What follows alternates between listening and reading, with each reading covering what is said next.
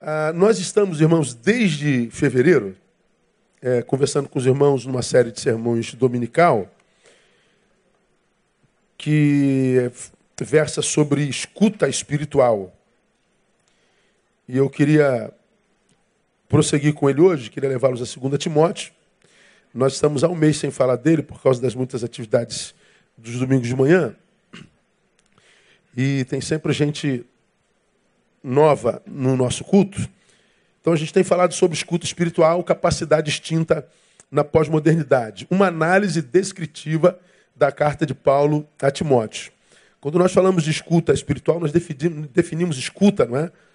E aprendemos que ouvir é mais do que captar som, é mais do que captar é, é, sons apenas. O ouvir, de fato, requer compromisso com o som captado. Só para recapitular. E você se lembra, acho que você nunca mais esquece disso. Uma coisa é você ouvir, outra coisa é dar ouvido, né? Eu posso ouvir sem dar ouvido. Então você se lembra do exemplo que nós fizemos lá. E nós falamos que a escuta espiritual seria uma prática que ia se extinguindo à medida que a gente ia chegando próximo do escatom, próximo do apocalipse, próximo do tempo do fim. E em função disso, é que lá no Apocalipse, nós fizemos menção disso, que as cartas às igrejas, as cartas às igrejas da Ásia, que já não existem mais, todas elas têm uma, uma particularidade comum. Quem tem ouvidos, diga, ouça o que o Espírito diz à igreja.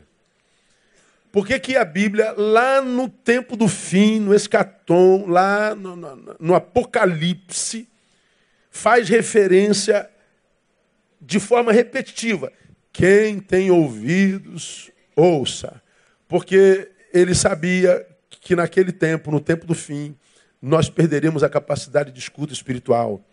Seria uma arte perdida entre os homens.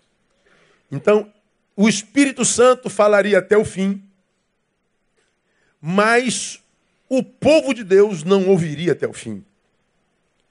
Então ele diz: se você é daqueles que ainda escutam, ouçam o que o Espírito diz à igreja. Então, é, seria uma marca extinta no tempo do fim. Para mim, uma das marcas mais comuns da nossa geração é a incapacidade de escuta. A gente que vive em rede, já falei sobre isso aqui mil vezes, nas redes não existem ouvidos, só existem vozes. Todo mundo falando, todo mundo falando, todo mundo falando, ninguém se ouvindo, ninguém se ouvindo, ninguém se ouvindo. Todo mundo busca ter razão, ninguém busca a verdade. Porque a verdade se ouve. E se não se ouve, não se acha verdade de jeito nenhum, não tem jeito. Então, a, a, a escuta espiritual seria uma, uma necessidade para o tempo do fim. A, como nós já aprendemos, é, quem tem ouvidos, ouça o que os Espírito da igreja, fala dessa incapacidade é, de, de, de escuta no final. Por que a gente perde a capacidade de escuta? Nós vivemos algumas implicações graves, nós falamos lá. Primeiro, porque Deus só fala com quem ouve. Você se lembra disso? Deus não fala comigo, pastor, eu estou angustiado. Por que Deus não fala comigo? Porque ele sabe que você de repente perdeu o escuta espiritual. Ele só fala com quem ele sabe e vai ouvir. Como ele sabe que algum de nós já não ouve mais, ele para de falar. Por isso que a Bíblia diz que sua palavra não volta vazia. Não é? Por que, que não volta vazia? Porque ele só joga a palavra sobre quem ainda tem escuta. Então, desenvolver a escuta espiritual é fundamental para que Deus volte a falar. Então, é, falei sobre isso no domingo inteirinho. Ah, é importante saber isso por quê? Porque a fé só é gerada na vida de quem escuta. Então, se eu perdi a escuta, eu posso ver milagre, eu posso ver fogo descer do céu, eu posso ver gente sendo curada, eu posso ver, ver, ver, ver, ver. Ouve, filho. Não, então você não tem fé. Você vai ficar impressionado com o que vê, se torna um amigo do Evangelho, impressionado com o mover de Deus, mas aquela palavra que gera fé no peito para que você suporte as angústias da vida, não vai ser gerada em você, então as angústias te engolem, a despeito de você ser testemunha do que Deus está fazendo na vida dos outros, não acontece contigo. Mas a vida de Deus só flui daquele cuja palavra o influi. Se você não é influenciado pela palavra, a vida de Deus não flui de você. O tal dos rios de águas vivas é conversa fiada. Blá, blá, blá. Então, bobagem.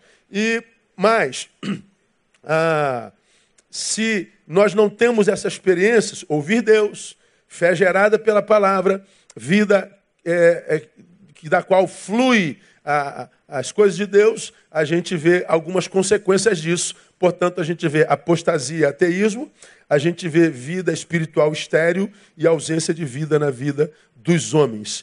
Viver, disse lá naquele sermão, sem carregar esse rio, é viver carregando morte.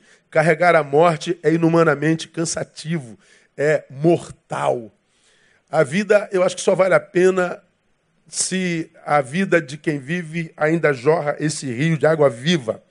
Porque se você está vivo esse rio não jorra, o que você carrega é morte. O que você se torna é um túmulo. E carregar morte em vida é cansativo demais. É, é frustrante demais. Definimos é, escuta, fomos para Timóteo, 2 Timóteo, e aí nós começamos a ouvir o que nós imaginamos Deus queria falar conosco nesse tempo de ausência de escuta.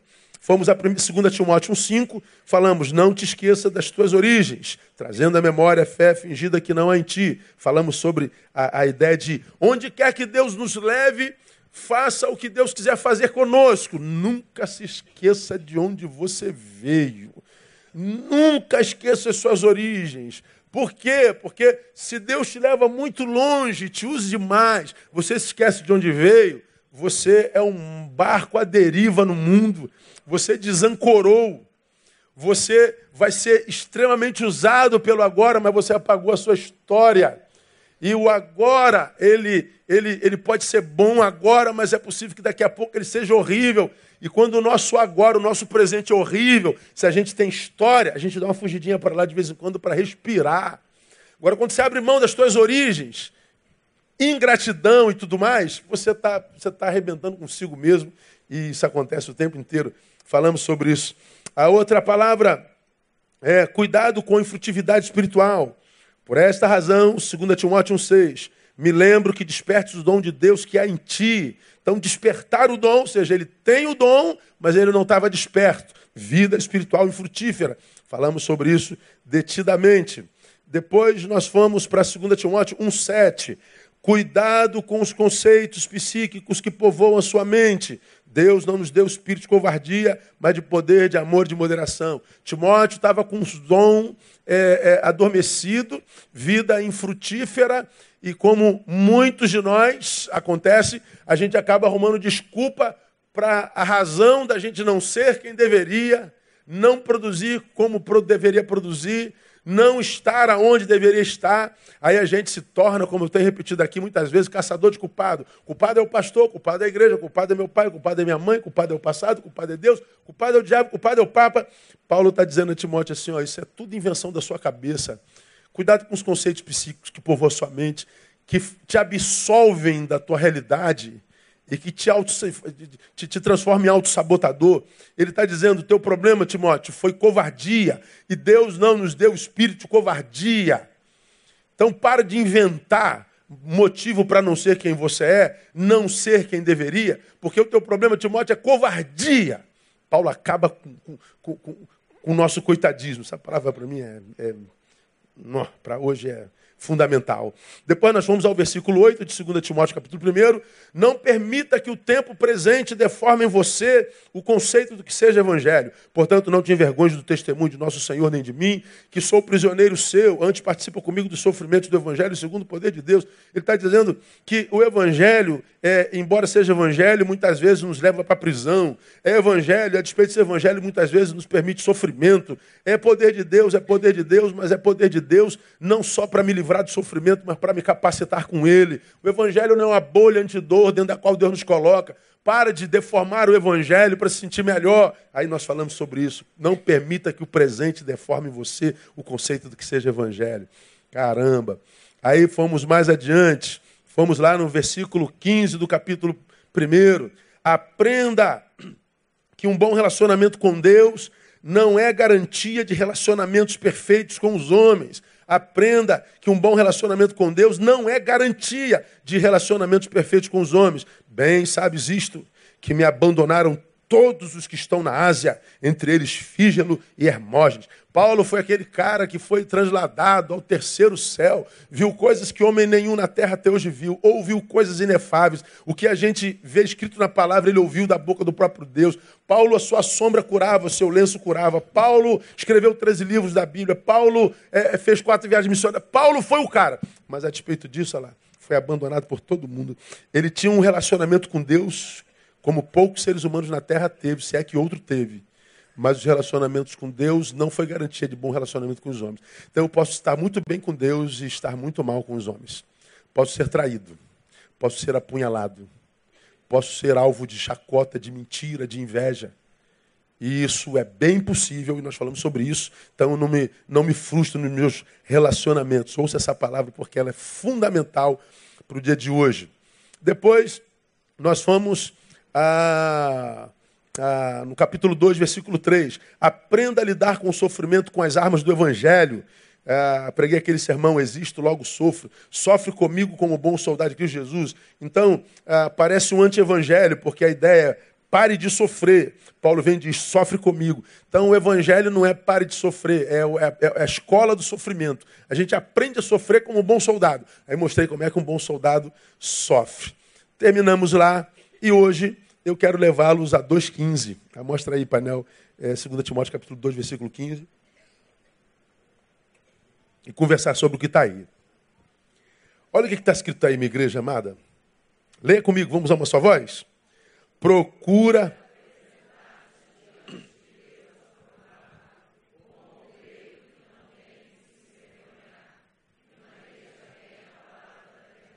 Olha que coisa tremenda. Procura apresentar-te. Faça um esforço para que você se apresente diante de Deus aprovado. Está ah, falando de um esforço de cada um de nós. O conselho é: seja aprovado. Agora, bota o versículo anterior, painel. Eu não vou falar do versículo anterior nem do posterior, vou falar só no domingo que vem ou no outro. Veja se cabe para hoje. Lembra-lhes estas coisas, conjurando-os diante de Deus que não tenham o quê? Contenda de palavras. Hoje nós temos contenda de palavras? Pouco ou muita? Muita, né? A gente, a gente vive em contenda, né? Então diga para eles, porque não tem contenda de palavras, que para nada aproveitam, senão para quê? Subverter os ouvintes. Esse é o versículo anterior. Aí o posterior vem, procura apresentar-te a Deus diante de... aprovado. Evita contenda de palavras. Tá, quem, quem ganhou? Não, ninguém. Todo mundo se lascou. Ah, em vez de você ficar, blá, blá, blá, procura apresentar-te a Deus aprovado. É como quem diz assim, ó. Quem fala muito dificilmente é aprovado por Deus. Eu pergunto, você fala muito, irmão? Pergunta, irmão, que está seu lado, você fala muito, irmão? Fala aí.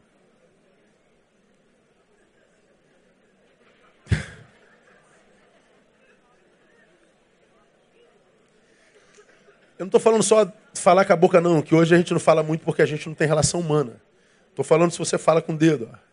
Também. Ok? Hoje conta também, tá? A boca fala do que o coração está cheio, o dedo tecla do que o coração está cheio. É a mesma coisa. A, a humanidade cada vez conversa menos porque a gente não tem mais relação humana. Nossa relação é maquinária, é tecnológica. Então, a ser humanidade só é manutenida pelo encontro com outro ser humano. Essa desumanização pela qual a gente passa é porque a gente está cada vez mais longe em função das redes. A rede me aproxima de quem está longe e me afasta de quem está perto. Então você está sentado à mesa, pertinho de alguém com quem você não tem contato, porque você está se relacionando com quem está longe, por causa da rede. Então, a nossa humanidade ela está atrofiando porque nós não temos mais relações humanas. Essa humanidade, ela vai sendo deformada pelo muito que a gente tem falado, pelo muito que a gente tem trocado palavras que não edificam em nada. Mas eu não vou falar sobre isso hoje. Dá tempo de você não vir domingo que vem, que se você fala muito. Agora veja o 16. Mas evita as conversas, as conversas vãs e profanas, porque os que delas usam passarão o quê? A impiedade ainda maior. E as suas palavras, olha lá, passo 17, alastrarão como gangrena, entre os quais estão Amineu e Fileto. Ele cita dois dos seus discípulos. Então a sua palavra, ela passa a ser, porque produzindo em quantidade, quem fala muito pouco reflete. Dificilmente uma pessoa introspectiva, reflexiva, fala muito. Dificilmente uma pessoa que fala muito é introspectiva e reflexiva. Isso é, isso é óbvio, não preciso dar aula disso aqui. Fala muito, duvido que você é reflexivo.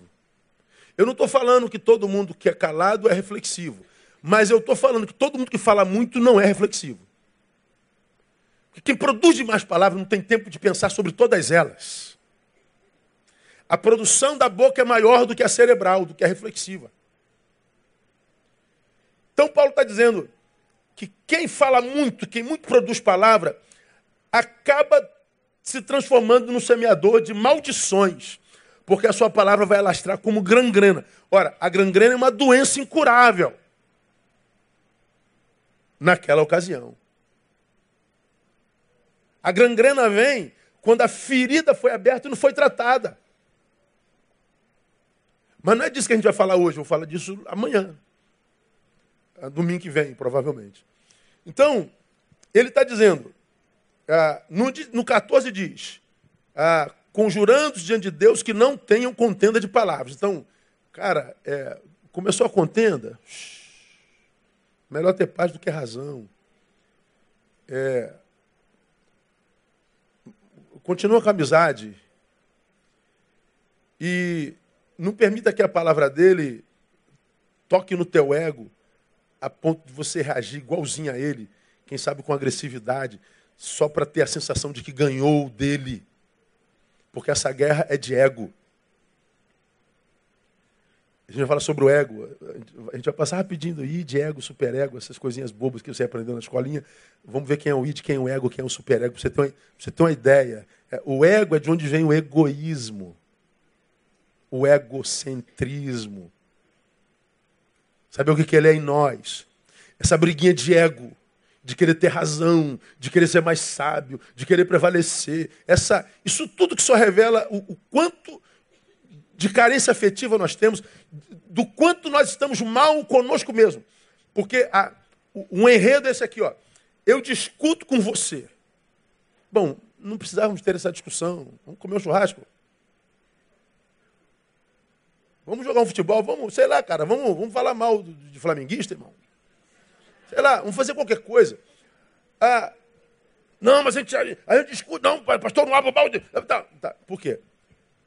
Quando eu o venço, eu tenho a sensação de que eu sou melhor que ele. Não.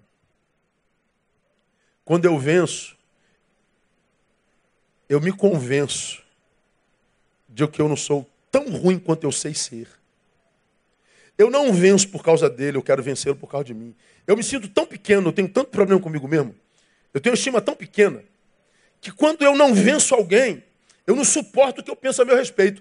Quando eu venço alguém, eu esqueço um pouquinho de mim. Eu esqueço que eu sou essa porcariazinha que eu sei ser. Quando eu venço, eu tenho um likezinho, então dá uma, dá uma massageadinha no ego, então eu esqueço dessa desgraça que eu sei que eu sou para mim. Quem é está resolvido consigo, não precisa provar nada para ninguém. Ah, ele tem razão. Tá bom, você tem razão, problema nenhum, certo. Vamos comer?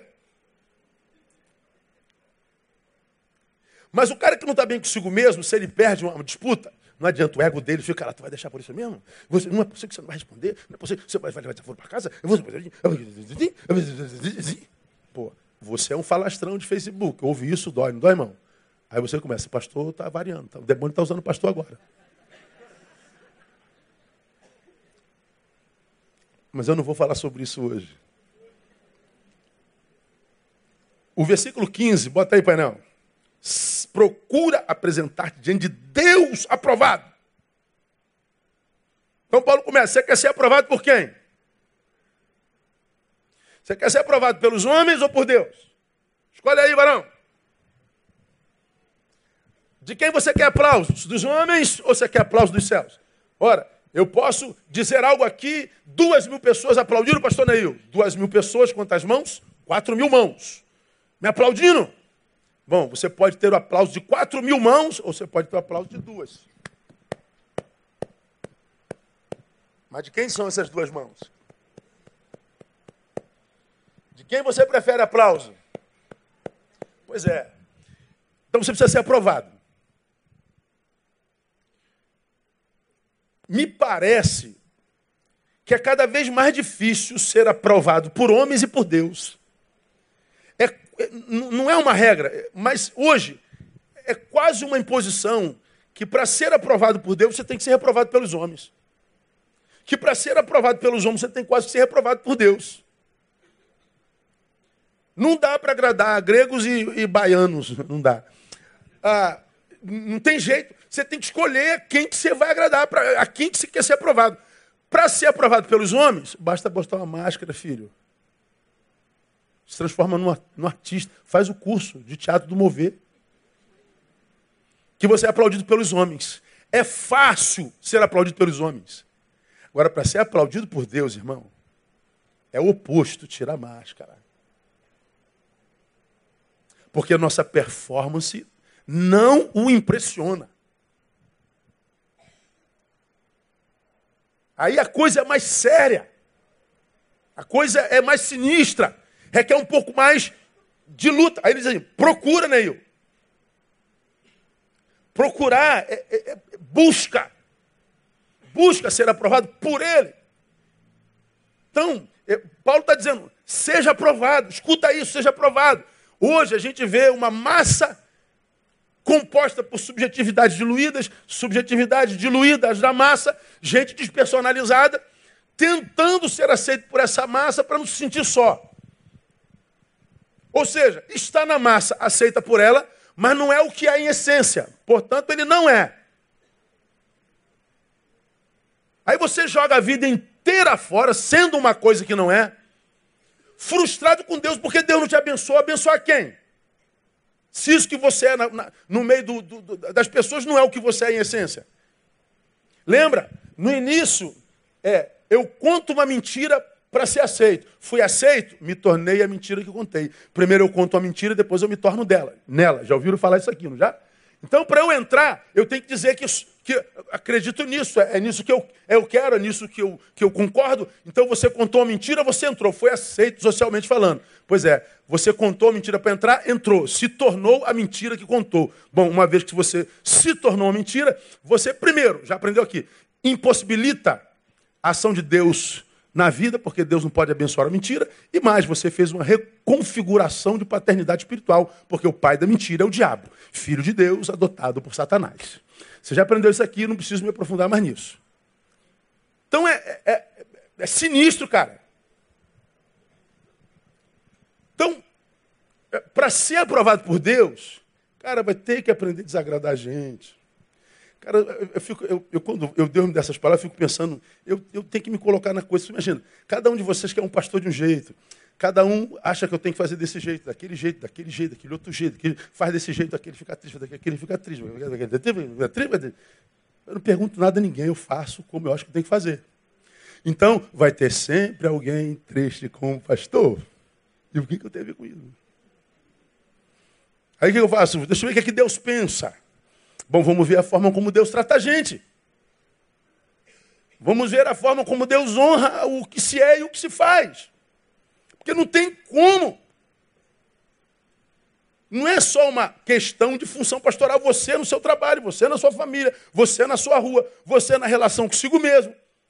Nós temos que discernir a quem que a gente quer agradar, a quem a gente quer despertar aprovação, a gente quer ser aprovado por quem. Então, Vamos lá. Seja aprovado. Como que eu sou aprovado? Primeiro, desenvolva a consciência de que você está em prova. Pastor, mas isso é muito óbvio. É óbvio, mas a gente não, a gente está tão cego. O Deus desse século nos tem cegado tão, tão profundamente que a gente não consegue mais enxergar o óbvio. Ora, seja aprovado. Como é que eu sou aprovado, pastor? Tendo consciência de que eu estou em prova. O que, que é um homem aprovado? é um homem que passou pela prova com êxito. O que é um homem reprovado? É um homem que passou pela prova de forma fracassada.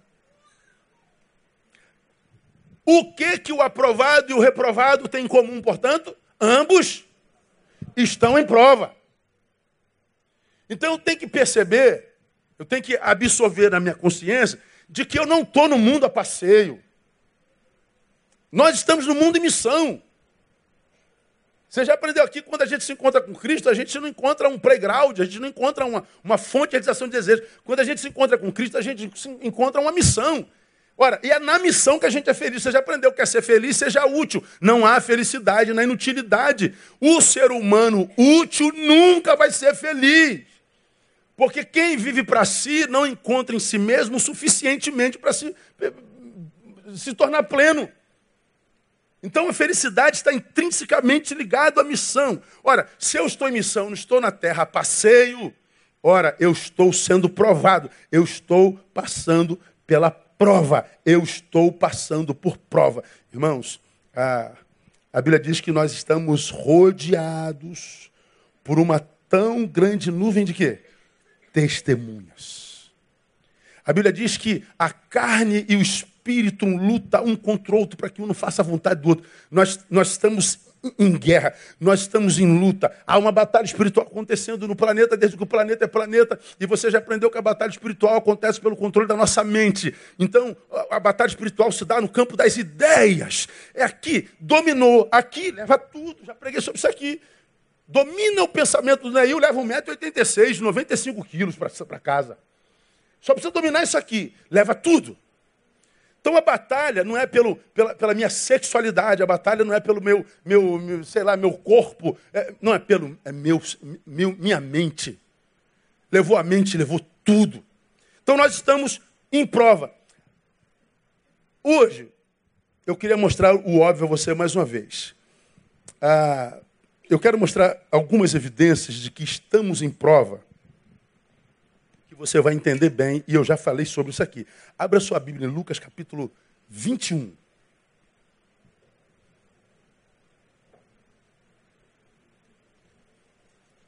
Você vai se lembrar, mas vale a pena voltar a isso de uma outra maneira. Lucas 21.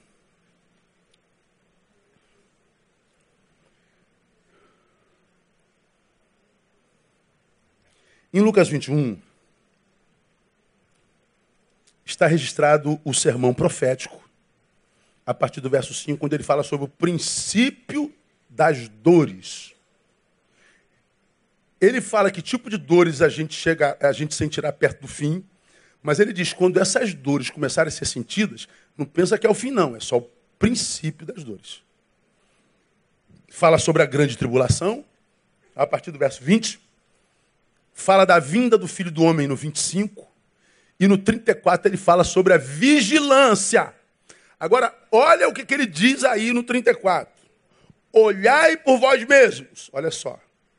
Não aconteça que os vossos corações se carreguem, em outras versões, se sobrecarreguem de glutonaria, de embriaguez e do, dos cuidados da vida. E aquele dia vos sobrevenha de improviso como um laço. Cuidai de vós mesmos, como quem diz Neil. Cuida de ti mesmo, cuida da tua vida. Para quê? Para que não aconteça que os vossos corações se carreguem, se sobrecarreguem. Ou seja, sejam completamente tomados de quê, pastor? De glutonaria e embriaguez. Glutonaria é excesso de quê? De quê? Comida e embriaguez. Bebida. Comida e bebida. Essência da vida. É o que faz a manutenção da carne. São símbolos arquetípicos da necessidade da carne. Bebida e comida. Cristo está dizendo assim: os sinais da vinda estão aí. A grande tribulação diante de vocês. A vinda será assim. Então, tudo está diante de vocês. Então, tomem cuidado de si mesmo. E cuidado para que vocês não sobrecarreguem o coração só com coisas dessa vida. Então, para mim, uma das evidências que nós estamos em prova é a sobrecarga dos corações. Essa carreguem os corações, ele está falando, irmão, de uma carga maior do que aquela que o coração pode suportar. Está falando de uma carga que viria sobre nós, que seria maior do que aquela que a gente pudesse suportar. Agora, escute, ele não está falando de tentação nem provação. Porque com relação à tentação e provação, ele diz que não permitiria que viesse sobre nós provação que fosse maior do que aquela que a gente pudesse suportar. Antes, pelo contrário, viria junto com ela o livramento. Mas aqui ele não está falando de, de, de, tentação e provação, ele está falando de acúmulos. Ele está falando de coisas que vão sendo jogadas sobre nós, sejam por terceiros, que vêm com tanta quantidade com tanta ligeireza e celeridade, e outras coisas que seriam produzidas por nós mesmos, que iriam gerando um acúmulo dentro de nós, que nós seríamos quase incapazes de administrar tudo e manter equilíbrio. Ele fala de um tempo que a vida seria pesada, densa. Eu estava dando aula hoje nos Novos Convertidos e falei para ele, gente, esse encontro nosso hoje de manhã é importante, porque vocês vão dar um passo sábado que vem, que eu acredito seja o mais importante que um ser humano pode fazer na vida, que é o compromisso factível com Jesus de Nazaré. Eu acho que por esse tempo é importante porque, e eu falei de mim, eu nunca tive tanta dificuldade para ser como eu estou tendo nesse tempo.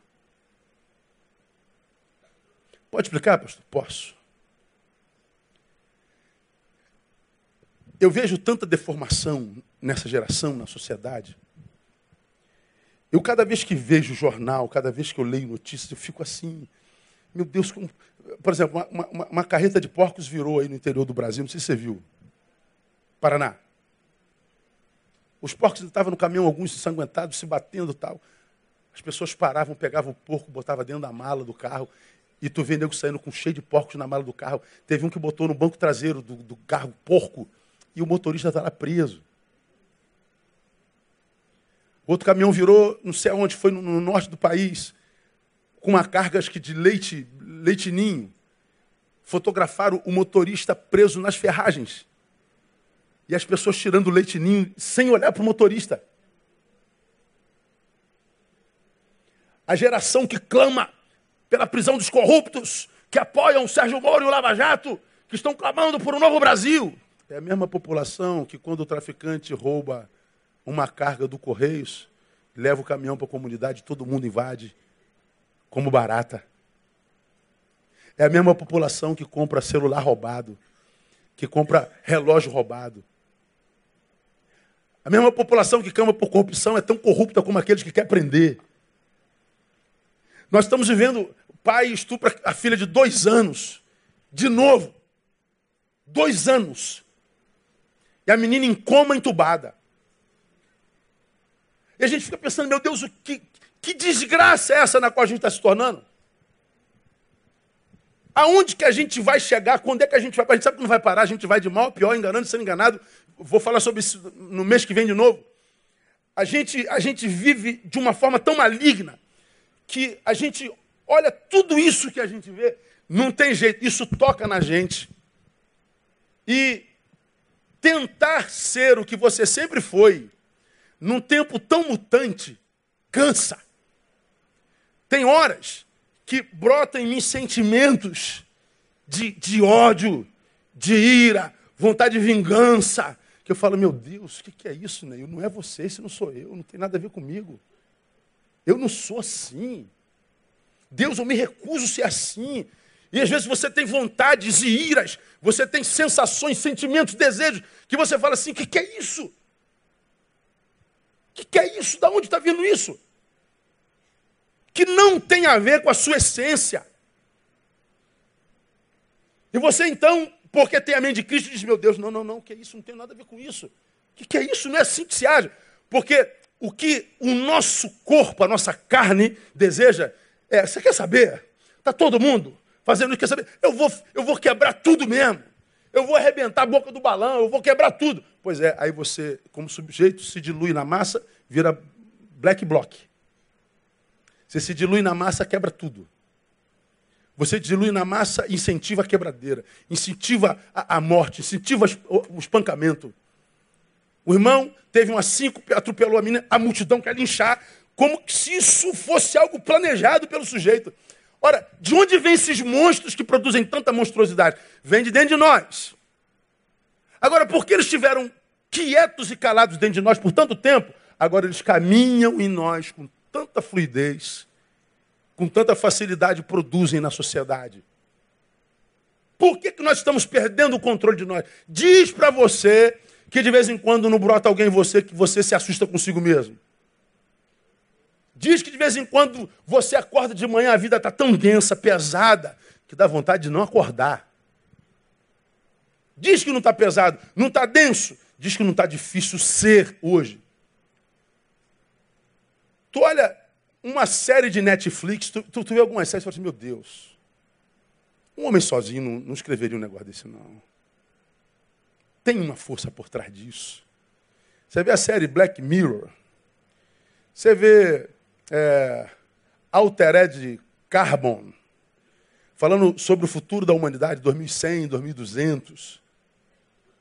É um, é um negócio assustador demais, que parece que eles estão construindo o nosso futuro e nós estamos caminhando para lá direitinho, como se nós fôssemos fantoches sendo manipulados por uma força superior que a gente não consegue perceber. Pois é, eu eu estou falando de um tempo que é de produção tão densa, maligna, perversa, tanta corrupção, tanta maldade, tanta iniquidade, tanta impunidade, que isso tudo vai sendo jogado. Vai... Nós não temos tempo de, de administrar tudo e, e, e, se afastar do que é mal e reter o que é... Não dá. Vai sendo jogado tudo para dentro de nós. Pois é, agravado a isso, escuta, você já aprendeu também. Que as potestades do ar, os espíritos das trevas se alimentam da produção humana. Está lá no Éden, comerás do pó da terra, o pó da terra não é a terra, é a produção humana, é o pó que você levanta à medida que você anda, você vai produzindo. Então, o, o, a, o mundo espiritual das trevas se alimenta da nossa produção. Isso subjetivamente, portanto, quando eu preguei sobre isso, você se lembra, cada um tem o diabo do tamanho que merece. Se você é um homem carnal, se você é um homem corrupto, se você é um homem maligno, se você é um homem promíscuo, se você é um homem do mal, a tua produção é maligna e o seu diabo se alimenta da sua produção, você tem diante de você um diabo gigante. Mas se você vive vida santa, vida de equidade, vida de solidariedade, de bondade em Cristo, ou seja, você tem pouca produção que alimenta Satanás. Então o seu diabo é anão. Ele não te toca. Aquele que é nascido de Deus, o maligno, não toca por quê? Porque ele é pequenininho perto de você. Ele não tem força para chegar perto de você. Quando ele se levanta diante de você, ele se levanta para cair. Agora, em alguns, ele toca, brinca, faz fantoche, bate na cara, dá banda, brinca com a família, brinca com o negócio, brinca com o afeto, brinca com a saúde. Por quê? Porque a produção é maligna. O que ele tem de Jesus tem domingo na igreja, ele é um religioso, mas a vida dele. Então o diabo vai matando, roubando, destruindo tudo que ele faz. Aí você tem 15 anos, está destruído, fez 30 anos, continua destruído, está com 40 anos, continua chegando a lugar nenhum, andando, andando, não chega a lugar nenhum. Você não evolui nunca. Parece que a bênção do Senhor não está sobre a sua vida. Olha, primeiro que você tem que ver, ver a tua produção humana e seja honesto consigo. Veja se você está sendo aprovado. Que ele te vê na igreja pregando, ele vê. Que ele te vê na igreja tocando, ele vê. Que ele te vê na igreja dizimando, ele vê. Agora, e, e, e o que não se vê? Então cada um tem o diabo também que merece. Agora, isso no campo subjetivo. Agora no campo existencial, no campo de raça. 7 bilhões e 200 milhões de seres humanos produzindo como nós estamos produzindo. Imagina que tipo de alimento a gente joga para as potestades hoje. Imagina quão fortes são as potestades alimentadas pela raça humana nesse tempo que se chama hoje. Diante de tanta, tanto assassinato, de tanta corrupção, de tanta, de tanta iniquidade, de tanta maldade, de tanta. Nós, tu, nós estamos produzindo o alimento mais saudável. para os espíritos malignos de toda a história da humanidade, provavelmente. Ah, pastor, teve a, a, a, Hitler e, os judeus. Foi naquele cantinho lá, o resto do mundo é podia produzir coisa boa. Teve Stalin naquele cantinho lá. Teve, teve uh, uh, o genocídio Uganda, foi naquele cantinho. Teve ditador chinês é, naquele cantinho lá. Agora, hoje, a nossa maldade está generalizada. Então nós emitimos alimentos espirituais densos. Pois é, além de sermos bombardeados pela maldade do dia a dia, de uma sociedade tomada pela iniquidade cujo amor se esfriou, é, a produção é tanta que a gente não tem como administrar tudo, isso tudo está sendo jogado de nós. Ainda tem a influência espiritual das trevas sobre nós. Então está cada vez mais difícil ser. Na minha experiência, eu nunca tive tanta dificuldade para ser como agora. Eu nunca me vi por tanto tempo, muitas vezes, angustiado como fico agora. Eu nunca me vi por tanto tempo entristecido, desanimado como me vejo agora. Eu nunca me vi por tanto tempo desesperançoso como me vejo agora. Porque a angústia passa pela vida, não é, né? Hoje eu estou ruim, como você já aprendeu. Pastor, como é que o senhor faz quando o senhor não está com vontade? Eu pego minha agenda e mostro para mim a falta de vontade. Falta de vontade, aqui, ó. Minha agenda é essa aqui hoje, ok? Beleza? Então sobe aí. Eu vou com falta de vontade. Aí o desânimo me pegou. O desânimo, a minha agenda é essa aqui hoje. A missão tem que ser cumprida. Está vendo aqui? Tô. Então eu vou com desânimo. Hoje eu estou cheio de alegria. Alegria, minha agenda é essa aqui, ó. Vamos. Estou querendo viver 200 anos hoje. Opa, estou feliz. Está vendo aqui? Felicidade. Vamos comigo. É assim. Ah, se tem que cumprir, eu cumpro. Os meus sentimentos me acompanhem. Isso é uma decisão. Agora, o que acontecia é que há bem pouco tempo atrás, o desânimo ficava um dia, dois dias, hoje fica uma semana. A angústia ficava dois, três dias, fica quinze. Em algumas pessoas fica um ano, fica a vida inteira, chega não sai mais. Está denso. Olhar para a vida com esperança é cada vez mais difícil. É um exercício. Agora, gente, você acha que isso não gera nenhuma sequela em nós? Então, essa sobrecarga do coração não é provação nem nada, é acúmulo. Acúmulo. Peso na alma, peso existencial, vai tornando a vida insuportável, vai tornando a vida inviável, porque, bom texto diz, glutonaria e embriaguez. Comida e bebida, símbolos da necessidade básica da carne. Por que, que a gente se torna assim um ser cumulativo? Por quê? Porque nós estamos pondo para fora o lugar de primazia da coisa principal. Nós estamos nos carnificando. Você está botando Deus lá no fim da fila, ou tira da fila. O que você agora quer é, é, é curtir a vida aqui. Que você quer é, é, é, beleza. O que você quer é ostentar. O que você quer é só viajar. Não estou falando que nada disso é errado, não. O que você quer é impressionar. Aí você não tem mais acesso à palavra, você não tem mais acesso a Deus. A sua vida espiritual ela, ela é, é, quase que inexistente. Por quê? Porque você está completamente envolvido com as coisas dessa vida. Você, ao invés de buscar santificação, carnificação, como você tem ouvido aqui, e essa carnificação soa na pós-modernidade elevação, soa quase intelectismo. Impressiona, gera like. Agora, Diga para você, laiqueado, que quando você está sozinho, você está bem com a sua alma. Diz para você que quando você bota a cabecinha lá, você está dormindo com um sorriso nos lábios. Conversa consigo sobre suas angústias e seus vazios.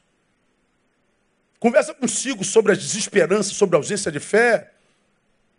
Conversa consigo sobre a vontade de apostatar. Conversa consigo. Pois é, nós, quando nos sonegamos a coisa principal, carnificando-nos com coisas dessa vida, ou seja, da carne, nós estamos produzindo a pior autossabotagem como pode se produzir. Porque quando você só dedica a sua vida à carne, você está se dedicando a um Deus que é insaciável. A tua carne não se sacia com nada. Não há nada que consumido por sua carne a satisfaça, a não ser por alguns segundos. E eu poderia falar aqui, dar exemplos. É, se a gente pega, por exemplo, a questão sexual. Você tem uma mulher linda, tem um homem maravilhoso. A sua vida sexual é maravilhosa. E você tem uma vida sexual maravilhosa. Mas não adianta, sua carne deseja mais. Você que é homem, tem a melhor mulher do mundo, mas sua mente viaja nas fantasias. Viaja nos fetiches. Aí o crente já começa a incomodar quando fala de sexo. Não, meu marido não tem isso não, pastor. Meu marido? Minha irmã, a senhora não conhece seu marido. Se conhece, glória a Deus. Pastor, eu e meu marido conversamos sobre as nossas fantasias. Que bênção. Pastor, um homem de Deus não tem fantasia. É, morreu, está com o Senhor.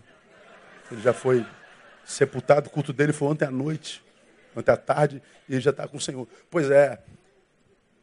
Quando nós estamos bem, a fantasia é só fantasia. Quando a gente vai ficando mal, a gente quer transformá-la em realidade. A transforma. Ao invés de uma, duas.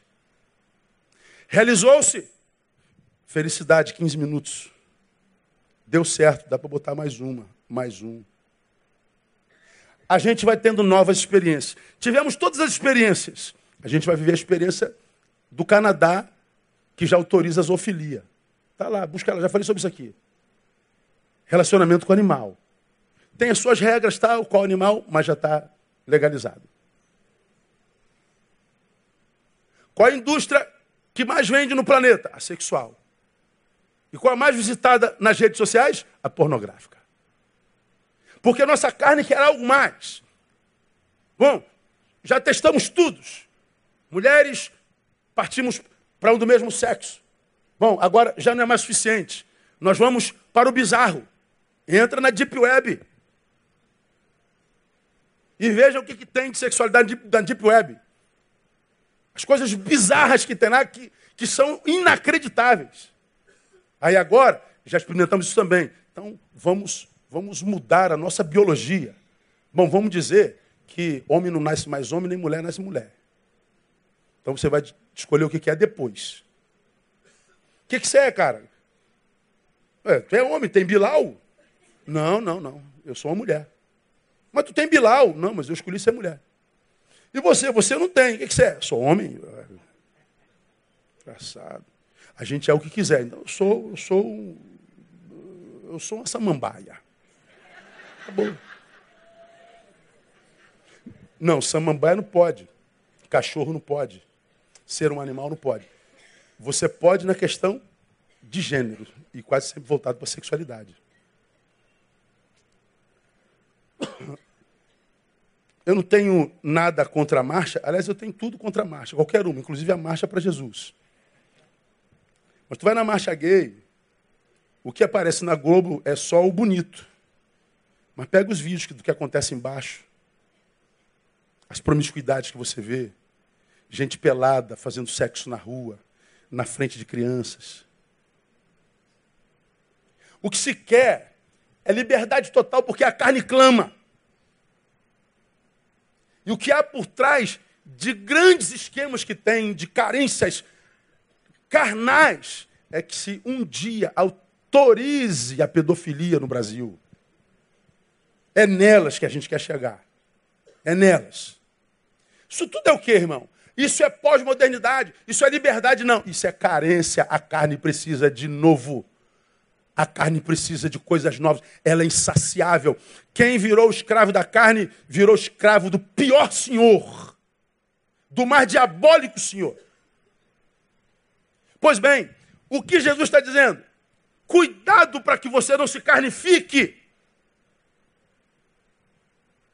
E essa carnificação pela qual passa o homem moderno, a pós-modernidade, é prova de que nós estamos em prova e estamos sendo reprovados. Estamos perdendo para a nossa carne. É o materialismo extremo, é a carnificação do homem, é o desprezo pelo espiritual. Qual é a consequência de pormos Deus para fora, o espiritual para fora? Vida insuportável, porque a carne é insaciável. Para ela, nunca nada é suficiente. Agora, o que é mais grave nisso, para mim, né, é o 35. Volta lá, painel, no, no Lucas, é, no, nesse aí, 35. É o seguinte. Olhai por vós mesmos, não aconteça que ninguém seja sobrecarregado. Agora, lê comigo aí. Por quê?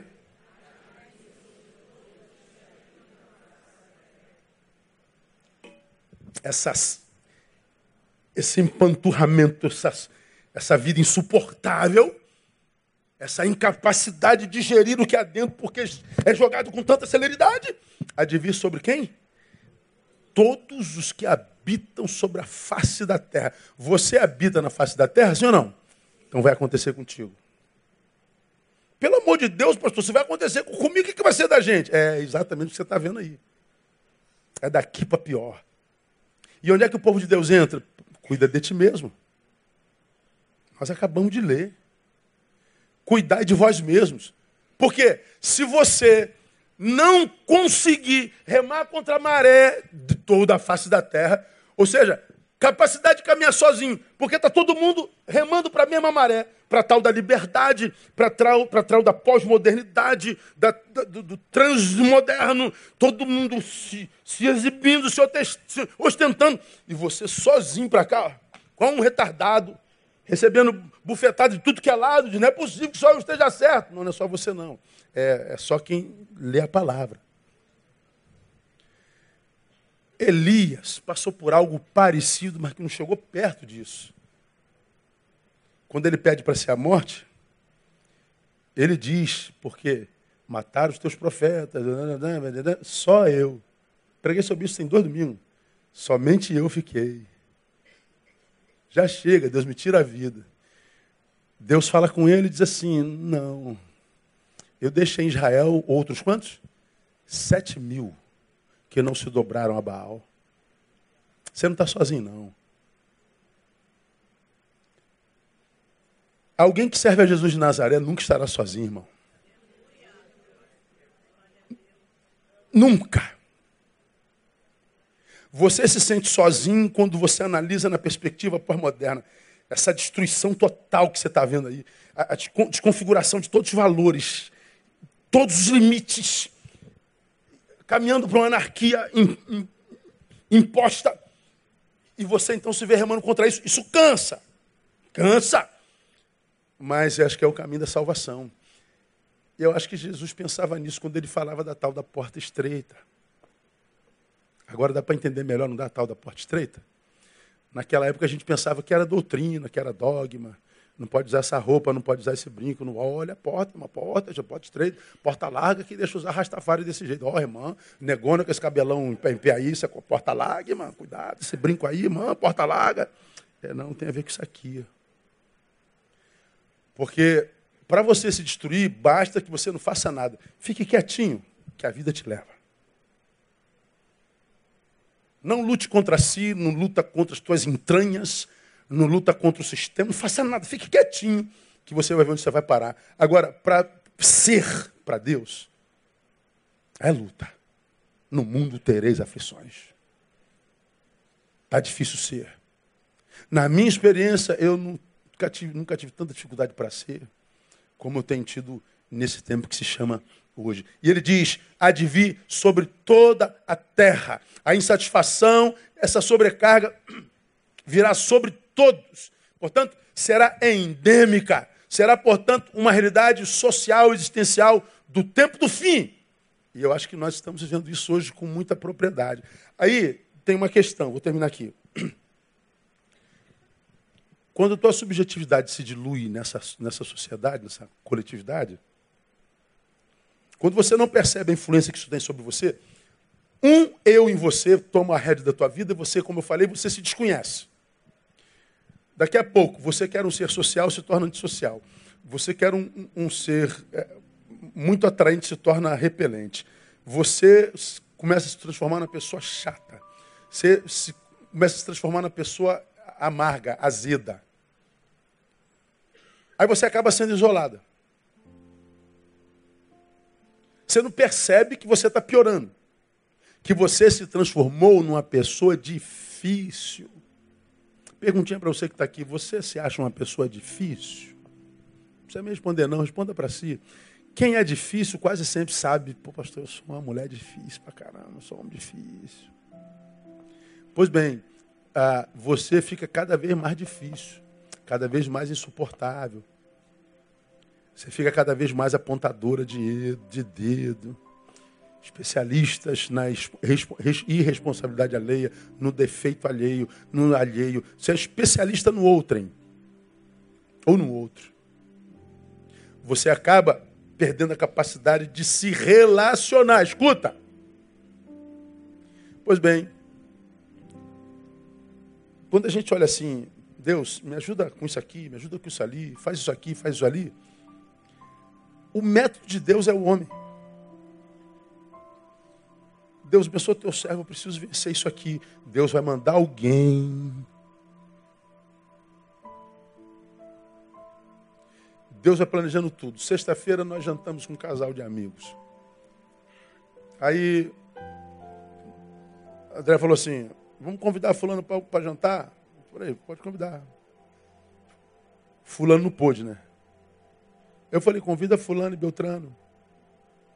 Aí convidou fulano e Beltrano. Foi eu que convidei, foi eu que convidei. Fulano e Beltrano jantamos juntos, ficamos até, sei lá, duas horas da manhã conversando, tomando Coca-Cola com limão. Quando estava indo embora, eles falaram, hoje faz um ano, pastor. Um ano de quê? Que nós conversamos sobre um assunto bem, bem complicado, né? Falei, cara, hoje, hoje faz um ano. Pastor, falei, meu Deus, cara. Como é que Deus faz, né? É, esse ano foi de recuperação, de restauração, de bênção, de superação. Ano novo, época nova, casamento novo, homem novo, mulher nova, tudo novo, um ano bom. E naquele ano, naquele dia, completou um ano exato. E nesse ano, nesse dia exato, eu chamo o, casal para jantar. Vê se eu chamo alguém para jantar, meu. Mas aquele chama fulano e Beltrano. Nem é da nossa, pelo menos, eh, mais proximidade, né? Mais gente que a gente ama. E aí, nesse dia, eu falei, caramba, tinha que celebrar com a gente mesmo, tinha? Tinha que ser. Ou seja, Deus, quando quer fazer, Ele escreve a trama, Ele escreve o script dos encontros. Ele conspira a favor. Deus quer te abençoar, Deus quer te ajudar a vencer essa área frágil da tua vida, Deus quer te fazer livrar-se dessa desgraça, Deus quer te ensinar algo para que você vença aquilo. Só que Deus usa a pessoa. Só que se você não se cuida, está sobrecarregada, você se torna antissocial, irrelacionável, você se isola, acabou, nem Deus pode mais te abençoar. Você está impedindo que chegue até você a cura. Você está impedindo que chegue até você o professor. Você está impedindo que chegue até você o braço de Deus, a ferramenta que Deus vai te usar. Então, essa, essa dissidência na qual a gente vive, essa polarização na qual a gente vive, essa nossa incapacidade de relacionar, é porque o diabo sabe que a minha cura é o outro, embora o outro seja também o meu veneno. Você já me viu falar sobre isso aqui. A jararaca me pica e o veneno me mata. Mas a cura do veneno da jararaca é o veneno da jararaca. Então o outro é minha doença, o outro é minha cura. Porque o outro é doença, eu me afasto. Eu me afasto também da cura. Não adianta, nós somos seres de relacionamento. Agora, quando a gente está tão empanturrado e a gente não cuida da gente, a gente não quer ver ninguém. Ah, não quero saber de ninguém, está ruim, está ruim. Pô, e eu, quando tenho uma. O cara, quando tem uma personalidade igual a minha, que adora a solidão, eu falei, meu Deus do céu, eu vou morrer, eu vou me matar, Jesus. Você, o próprio Isaías ou Denis, vai pregar no meu enterro que eu vou me matar. Não dá. É, é, seria fácil. Então, a gente tem que lutar contra a gente mesmo, muitas vezes contra a nossa própria natureza. A gente tem que lutar contra aquilo que nos habita e não pediu permissão. Jogaram dentro de nós, a gente não percebeu. Estragou meu casamento. estragou minha relação com meu filho, meu pai, minha mãe, estragou minha relação comigo, estragou minha relação com a vida. Pois é, o único que pode curar isso é você, porque a tua vida só interessa a você.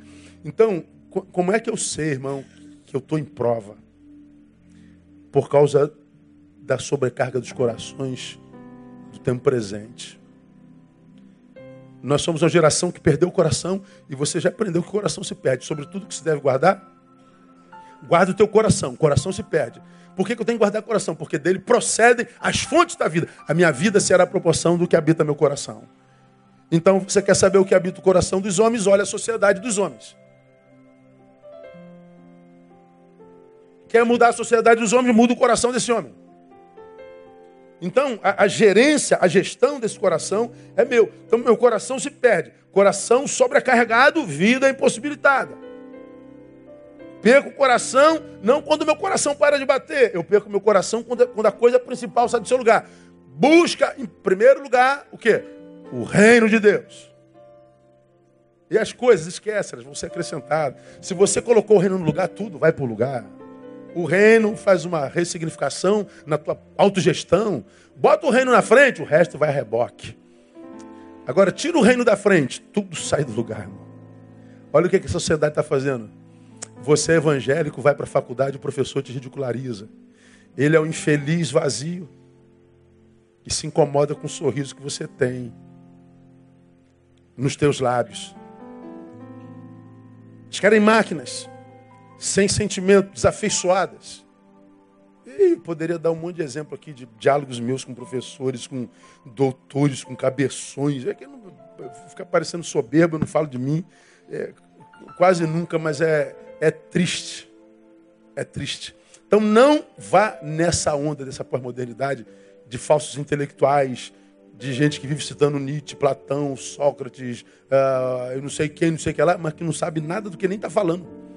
Então, administre o coração na palavra, porque guardá-lo é responsabilidade de cada um. Então, meu irmão, ah, seja aprovado. Como é que eu faço, pastor? Primeiro, desenvolvendo a consciência de que eu estou na prova. E a prova de que nós estamos é, em prova é, é, é, é, a perda do nosso coração por causa da sobrecarga. Aí, no domingo que vem, eu falo sobre, sobre uma outra prova, que é a desconstrução visível da nossa interioridade. Escuta, é a interioridade que foi desconstruída? Foi, mas vou mostrar como ela é visível. Ela aconteceu dentro, não se vê. Mas você vai ver que quando acontece dentro, é, é visível que ela aconteceu. Está tudo na Bíblia. Aí no outro domingo, a gente volta para aqueles dois versículos. Evita conversas vãs, tolas, que não edificam para nada. Foge desse negócio. Desliga esse troço aí, não precisa estar tá aí. Perde tempo com isso não. Porque senão, meu irmão, você vai e não vai dar valsa, como diria a vovó. O que louva a Deus. É, nesses últimos tempos a palavra tem tomado uma proporção muito mais pujante em mim, está mais clara para mim. É, por exemplo, quando ele diz, vós não escolhestes a mim, eu vos escolhi a vós. Caramba, eu sou escolhido por Deus. Por que eu, meu? Por que você? Eu não sei. Você já me viu pregar sobre isso aqui? Porque se eu fosse Deus, eu não me escolheria. Você se escolheria? Eu não me escolheria de jeito nenhum.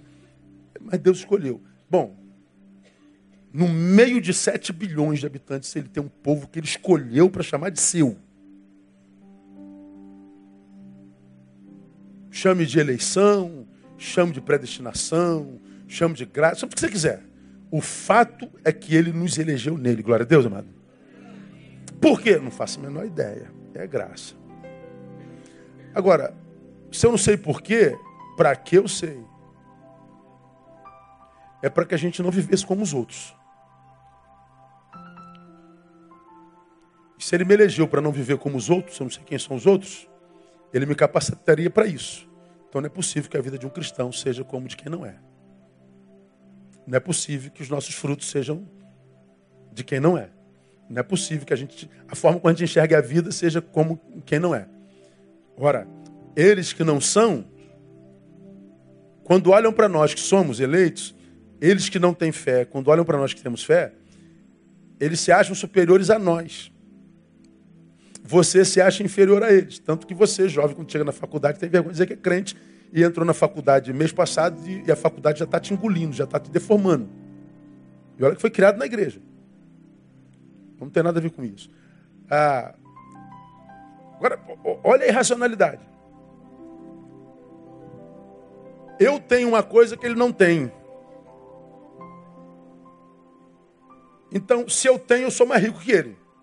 Ele não tem, acha mais rico que eu. Agora, viver sem fé é uma experiência de todo cristão. Você não foi crente a vida inteira. Houve um tempo que você não cria. Mas a palavra chegou, gerou fé no teu coração. Agora você crê. Você sabe como é ser no mundo sem Deus. Você já foi como ele. Ele nunca foi como tu. Ele acha que pode entender a sua fé. E olha que na Bíblia já está escrito. Você me lembra porque eu, eu olhei para essa cruz. Porque a palavra da cruz, nos que, nos que perecem, parece loucura. Aí, ó, aqui, ó. Mas para nós, os salvos, é o quê? Poder de Deus. Para quem está perdido, loucura. Para os salvos, poder de Deus. Dois olhares para a mesma coisa, dois diagnósticos sobre a mesma coisa. Por que Deus? Porque um está perdido. E o outro já foi alcançado pelo poder de Deus. Ou seja, o sagrado nunca encontrará hegemonia entre os homens. Nós nunca teremos o mesmo pensar entre os homens sobre o sagrado. Agora você, você crê na cruz como poder de Deus. Tem vergonha de dizer que crê no poder de Deus? Porque o perdido diz que é loucura. Ou seja, tu prefere se fazer louco para ser aceito pelo perdido do que se manter de Deus, experimentando o poder do Deus que você crê. Que é isso? Já está doente, meu irmão. Desculpa aí, pô. Não é possível que você não entenda isso. Não dá para ser mais óbvio. Mas o coração sobrecarregado, vida sobrecarregada, porque a gente já está desenvolvido demais com as coisas do mundo a gente quer ostentar, a gente quer aparecer, a gente quer mostrar-se intelectual, cabeção, estiloso, a gente quer. E Deus, deixa no cantinho lá, quando falta alguma coisa, a gente vai lá. Um supermercado, faltou. Respeita a inteligência de Deus, irmão. Agora, minha igreja, você que tem crer, você que crê ainda.